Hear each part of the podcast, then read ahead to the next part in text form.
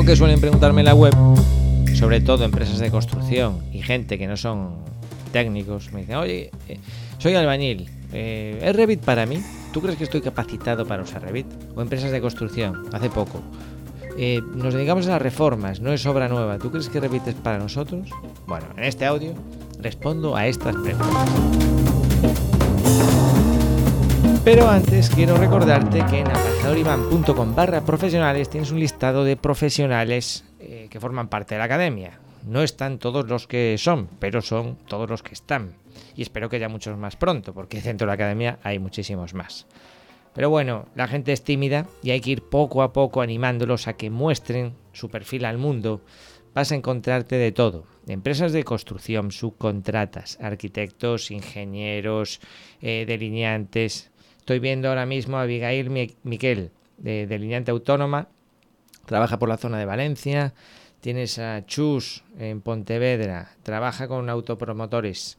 Si quieres hacerte una casa, no lo dudes. Veo a Francisco Castro que le entrevisté en el podcast hace poco para que nos hablase de edificios. Francisco Castro es arquitecto técnico especializado en reformas y está por la zona de Cádiz, eh, Sevilla, se mueve más que Willy Fogg. Juan Franco Pérez de Siles, arquitecto, obra nueva y rehabilitación por la zona de Madrid. Miguel García Bautista, también aparejador por la parte de Madrid. Raúl, Pablo, Martín, bueno, échale un ojo y si eres miembro VIP de la academia y todavía no estás ahí, lo tienes fácil. Sabes que tienes el enlace para crear tu ficha. Yo después la reviso por si tengo que retocar la foto para que sea todavía más bonita. Y muy pronto vamos a incorporar la parte de eh, destacar ahí tus proyectos. Con eso consigues enlazar con tu página web o donde quiera que los tengas colgados en internet esos proyectos que quieres destacar para que conozcan más sobre ti. Bueno, y dicho esto, Vamos ya a la pregunta de si Revit para albañiles y empresas de reformas.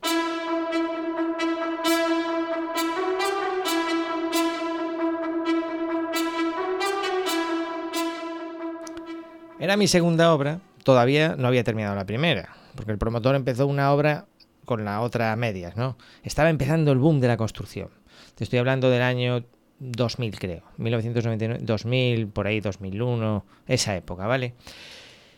Y, bueno, yo era muy voluntarioso. Lo mismo le metía la mano a la manguera y limpiaba las ruedas del camión. Me acuerdo que venía la policía local y claro, aquel año llovía un mogollón y los camiones de la excavación dejaban la carretera hecha un Cristo y yo venga a limpiar con las ruedas del camión con mis botas de agua. Estaba todo el día quita y pon botas de agua, un suelo arcilloso, pegajoso, era horrible. Y, ahí estaba todo el día. Pero lo mismo estaba con la manguera, que estaba con los planos del arquitecto, los imprimía en tamaño 3, replanteaba, bueno, hacía de todo. ¿eh? Era un falso autónomo, como la copa de un pino, firmaba todo lo que me pusiesen delante y más. Bueno, otros tiempos. Y como ya te digo, yo era muy voluntarioso, pasaba todo el día en la obra, aunque era dirección de, la ejecución, coordinador, todo lo que te imaginas lo era yo. Por menos de mil euros en algunos momentos eh, autónoma. Bien, entonces me había dicho el promotor, oye, Iván, creo que había que hacer unos remates en la cubierta, hacer como una especie de bases para, la, para unas antenas. Y no, es que yo fuese a hacer ese trabajo entero, sino que había que rematar algo allí o darle un poquito de con mortero de reparación. Bueno, entonces yo creo que le había pedido la mezcla a los albañiles, me prestaba una paleta, me subía a la cubierta y yo estaba ahí todo orgulloso dándole con la paleta, con mi estilo. Impresionante el estilo, no había agarrado una paleta en mi vida, o sea que imagínate, ¿no? Pero bueno, ya te digo que yo le ponía pues mucho corazón a las cosas. Y, y pasó por allí el jefe de la empresa de estructuras de hormigón. Nos llevábamos bien.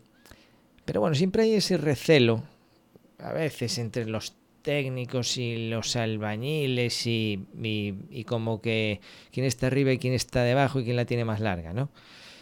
Y entonces el tío debió, dijo, esta es la mía. Ahora que veo que está Iván con la paleta y no tiene ni puta idea, ya te digo que nos llevamos bien, pero es como ese rencor interno que a veces sale, aflora, y se acercó a mí y me dijo, oye, ¿qué pasa? Que en la escuela de aparejadores no se enseñan a usar la paleta. ¿Y qué le contesté yo? Pues yo sinceramente no me acuerdo porque ha pasado un montón de tiempo, pero ya ves que la pregunta es un poco chorra, ¿no? él sabía de sobra que en aparejadores no te enseñan a usar una paleta. ¿Para qué te va a enseñar a usar una paleta? Si no sería pues una FP o una formación profesional de estas, eh, de albañilería.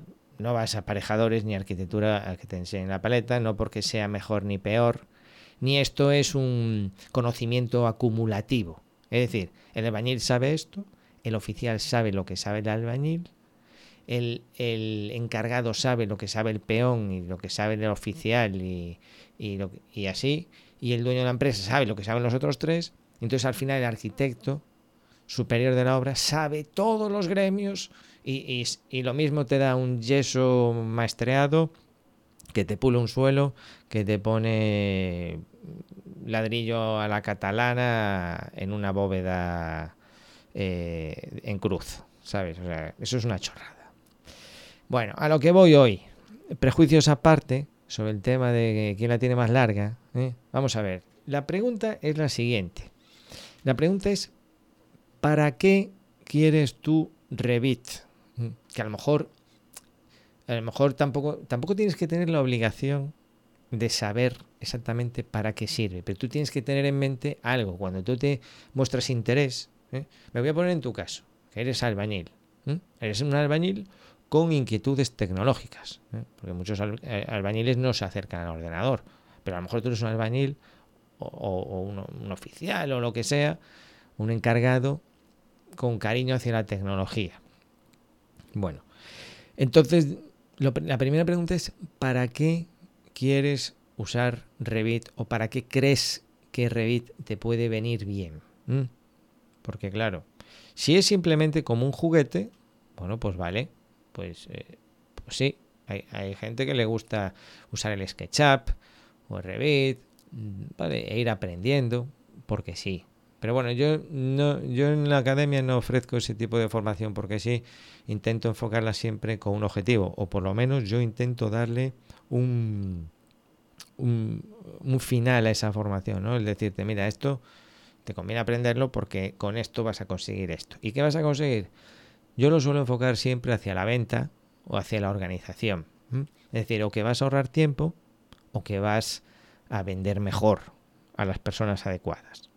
Entonces, en el caso de un albañil, se me puede ocurrir, entiendo que es un albañil de perfil autónomo, pues que hace reformas de baño y tal, no entiendo que sea un Revit, eh, un Revit, un albañil asalariado dentro de una empresa, porque no sé si tiene el tiempo dentro de su jornada laboral para cometer eh, responsabilidades de este tipo. Es decir, a mí me ponía, esto también te lo tengo que decir, a mí me ponía un poco nervioso los encargados tecnológicos. ¿eh? Es decir, para estar en la caseta ya está jefe de obra, el encargado está para estar en obra. Si el encargado está más tiempo en la caseta que el jefe de obra, eh, porque lo sabía, ¿no? Algunos que tiraban hacia el lado tecnológico y con aspiraciones de jefe de obra, no, no, mira, perdona.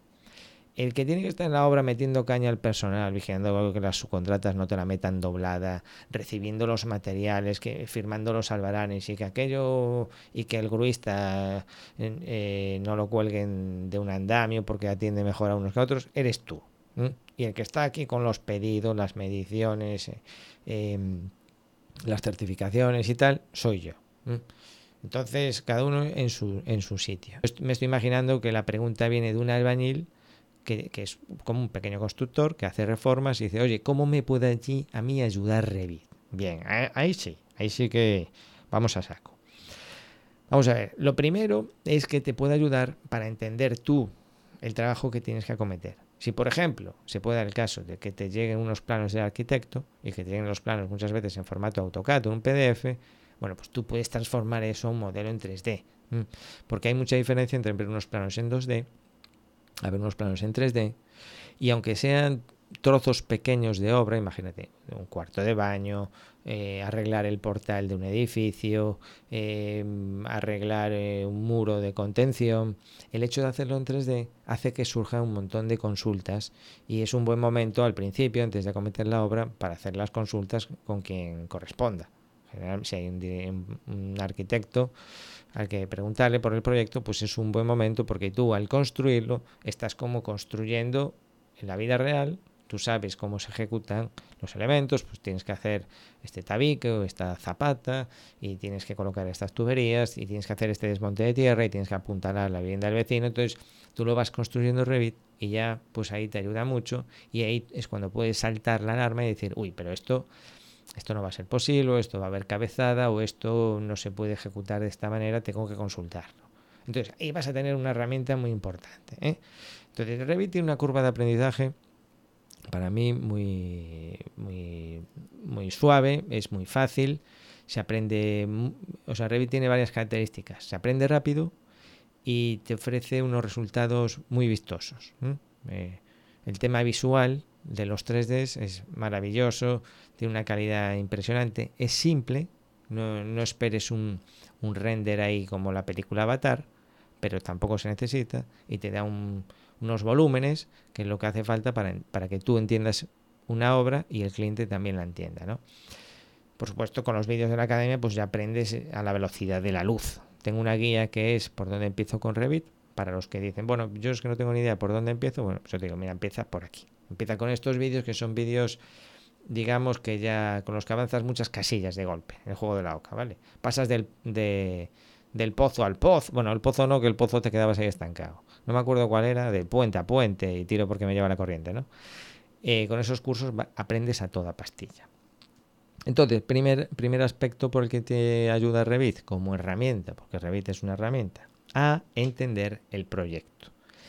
Bien, si no hay proyecto, y lo que hay es un cliente, entonces te ayuda a ti para entenderlo tú mismo mientras que lo estás pensando y te ayuda sobre todo a enseñárselo al cliente. No es lo mismo, mire señora, la reforma del baño son 1.800 euros que decirle, mire señora, lo vamos a hacer así. Le va a quedar, le vamos además a incorporar una mampara preciosa de cristal, de cristal chafiras, ¿eh? y, y el alicatado va a quedar de esta manera. Y bueno, hay un vídeo buenísimo de los últimos que es cómo, cómo hacer un render hiperrealista en cuestión de minutos. que me vino ahora a la cabeza porque el ejemplo del baño es muy típico. Y cómo decirle a la señora, este va a ser su lavabo y que la señora lo vea tal cual como la realidad. ¿Cómo hacerlo? hasta ahí puedo, puedo leer.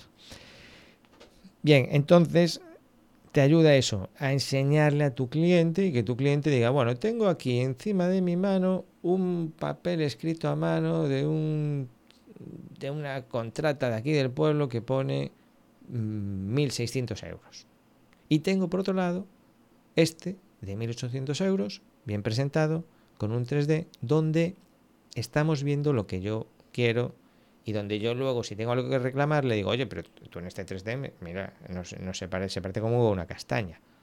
¿Quién va a contratar la señora? Bueno, pues ahí tienes una gota más que colma el vaso de agua y que se decante, que te ayude a que se decante por ti, que de eso se trata. ¿eh? Revit es una herramienta que tiene un objetivo en concreto. ¿Vale? Si estás en obra te puede ayudar a evitar problemas en el momento de construirlo. Si estás vendiendo tus servicios, te ayuda a vender mejor. Y otro aspecto en el que te puede ayudar pues es el tema de los presupuestos y de las mediciones, ahí estaríamos hablando, no es imprescindible, ¿no? pero de incorporar el Costit y Presto. Es decir, si nos olvidamos por un momento de mis amigos de Presto y Costit, tú directamente en Revit tienes unas tablas de medición, tienes lo que se llaman las tablas de planificación. Entonces tú cuando acabas el modelo, manejas las tablas de planificación, por supuesto en la academia aprendes cómo hacerlo, también en tiempo récord, de puente a puente y tiro porque me lleva la corriente, y eh, esa información la puedes incorporar en los planos, es decir, ya según construyes se, genera en tiempo real cuántos metros de tabique, cuántos metros de yeso, cuántos metros de pavimento. Pero podrías hacer un copia y pega en una hoja de cálculo para luego poner otro formato de presupuesto. Pero bueno, ya después, si ya es una obra ya más grande, un edificio de viviendas, un chalet, yo lo que te recomiendo es que ya tengas el plugin Costit incorporado con Presto. Se ha vendido este año en el Black Friday por 195 euros todo el año. ¿Mm? ¿Cómo rosquillas se vendieron?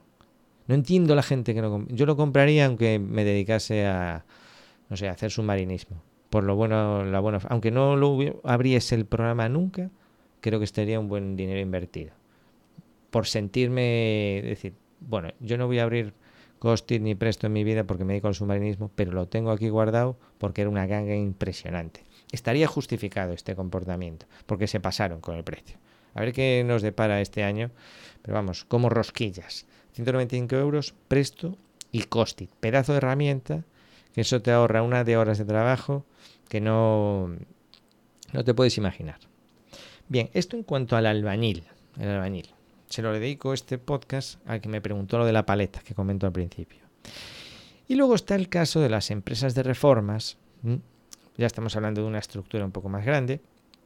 Por supuesto, los motivos por los que usar Revit podemos eh, incorporar los motivos que acabo de explicar para el albañil, el que hace pequeñas obras o pequeñas chapuzas, pues yo incorporo esos mismos, esos tres puntos que he dicho a la parte de nos dedicamos a las reformas.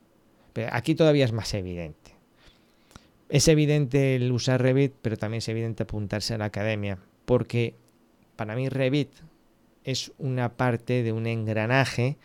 Eh, imagínate, es como el, ciclo de, tu negocio, ¿no? Haces trabajos de los que estás orgullosos, orgulloso, los muestras. ¿Qué mejor lugar para mostrarlos que tu página web? Cuando alguien te pide un presupuesto, tú le envías un modelo en 3D hecho con Revit y le enseñas tus trabajos de los que estás orgullosos. Ese usuario, la intimidad de su hogar por la noche, mira cariño, esta empresa parece seria, mira qué galerías de trabajos, puedes tener testimonios de otros clientes, te ayuda a vender la página web, te ayuda a vender el email que tú le envías, unos emails que guste recibirlos, no esos emails típicos que envían muchas empresas que no tienen ni asunto. ¿no? Lo único que tienen es una coletilla al final del email sobre la legalidad y todo ese rollo que le pegó el asesor. Mira, tú pega esto porque lo tienes que tener ahí. Muy bien. Eso mm, pone de un cachondo cuando lo recibes y, un PDF adjunto. No, hombre, hay otra forma de enviar emails. Entonces, en este circuito hago trabajos, estoy orgulloso, los muestro en mi página web. Tú me pides un precio, yo te envío un presupuesto en un email que te pone muy cachondo y ahí hay enlaces a mi página web para que veas otros trabajos de gente que ya se ha puesto tan cachonda que se ha convertido en mi cliente. Y en este, en este circuito que ya, ya por sí solo ya justificaría el tener una web y el tener este hábito de recopilar los trabajos, mostrarlos, enviar presupuestos que pongan en cachondos. En este circuito, además, apareces en Google. ¿Vale? Gratuitamente. Es decir, haces ese trabajo muy bien hecho y apareces en Google. Con lo cual, otra gente que busca ese tipo de trabajo del que tú estás orgulloso, estás orgulloso y lo has hecho, esa reforma de esa piscina en Guadalajara o esa panadería que hicisteis en Huelva, aparece reforma de panadería en Huelva, tú apareces, ve tu página web, hay un formulario de contacto, te escribe, le envías un email cachondo. ¿eh? Te fijas el, el círculo, ¿no? Cachondo, email, página web, Google, cachondo, email, página web, Google, ¿vale? ¿Quién? Por eso en la academia no me centro solo en Revit. Si yo te digo, te voy a enseñar solo Revit, te voy a enseñar solo Presto, esta cadena quedaría abierta, un montón de eslabones te faltarían porque te pasaría como cuando yo me compré una vez una formación de Facebook. Ahí la tengo. Tengo un eslabón. Pero te falta el resto de la cadena. Te falta el resto de la cadena. Tú necesitas una página web. Yo te doy las herramientas para que te montes una página web como la mía, como la de Cristal Chafiras, como la de Aluxa. Las tienes ahí y son para ti estas herramientas. Necesitas un buen, una buena herramienta que con la que puedas crear una galería de fotos para que aparezcan en Google tienes que aprender a hacer pequeños vídeos de tus trabajos y se posiciona en YouTube y eso te da mm, te ayuda muchísimo con el posicionamiento y tienes que aprender a enviar emails que pongan cachondo. Y además pues oye aprendes Revit aprendes Presto y aprendes a organizarte con herramientas como Trello Streak y eh, las hojas de cálculo de Google. Entonces te llevas ahí un pack un pack que yo me convierto como en tu, socio eh, tecnológico y ahí me tienes además en el grupo privado de Slack para preguntarme lo que tú quieras.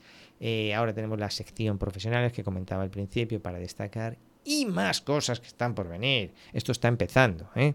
Vamos a empezar este año a hacer una colaboración con una empresa importante. Ya te contaré más más adelante. Bueno, Pues tú, empresa de reformas que estás metida en este, en este ciclo, por favor, no pienses solo en Revit y Presto, piensa en esta rueda que te estoy mencionando.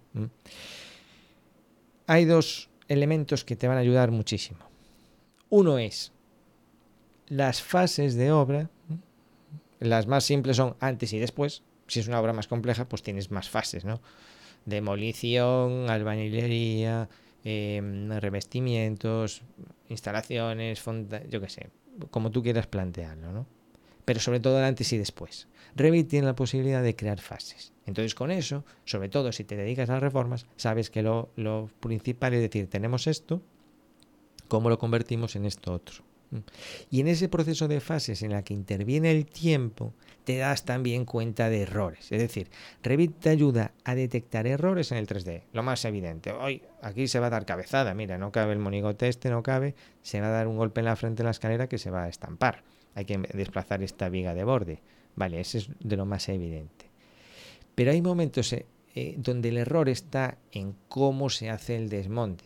O sea, ¿cómo pasamos de aquí a aquí? Por arte de magia en el momento que demolemos este tabique, hay que contenerlo. ¿Cómo lo contenemos? Ah, pero ¿en dónde lo apoyamos? Surge otra serie de dudas. Y luego, de cara al cliente, tú muestras, señora, usted tenía esto y ahora tiene esto. Entonces, volvemos a lo de antes.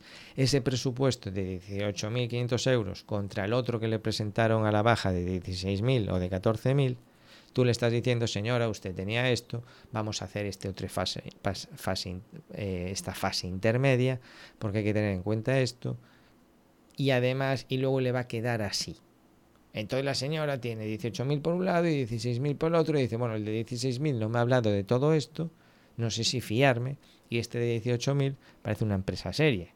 Bueno, pues si es una señora que siempre va a, a, las ofertas y tal, a lo mejor se arriesga, pero si es una persona como suele ser la mayor parte de los buenos clientes, que lo que le importa es que acaben de una vez la obra y no llevarse muchas sorpresas, seguramente se va a decantar por ti. Porque además si tienes esa página web en la que hay otros testimonios que has recopilado de gente que dice, joder, esta gente trabaja como Dios, pero dicho con buenas palabras, y galerías de, de, fotos que demuestran esos trabajos, tú vete a Cristal Chafiras, por ejemplo, y mira la de galerías de trabajos. Esos son trabajos de verdad.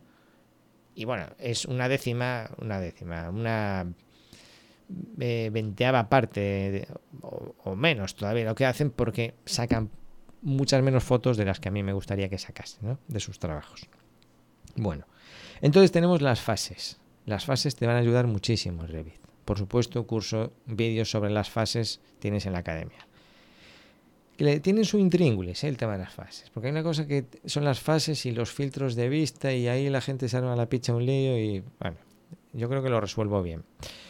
Y luego están las opciones de diseño. ¿Qué son las opciones de diseño? Señora, usted tenía esto y ahora puede tener esto o puede tener esto otro. Eso también lo tiene Revit. Es decir, en la misma fase temporal ¿eh?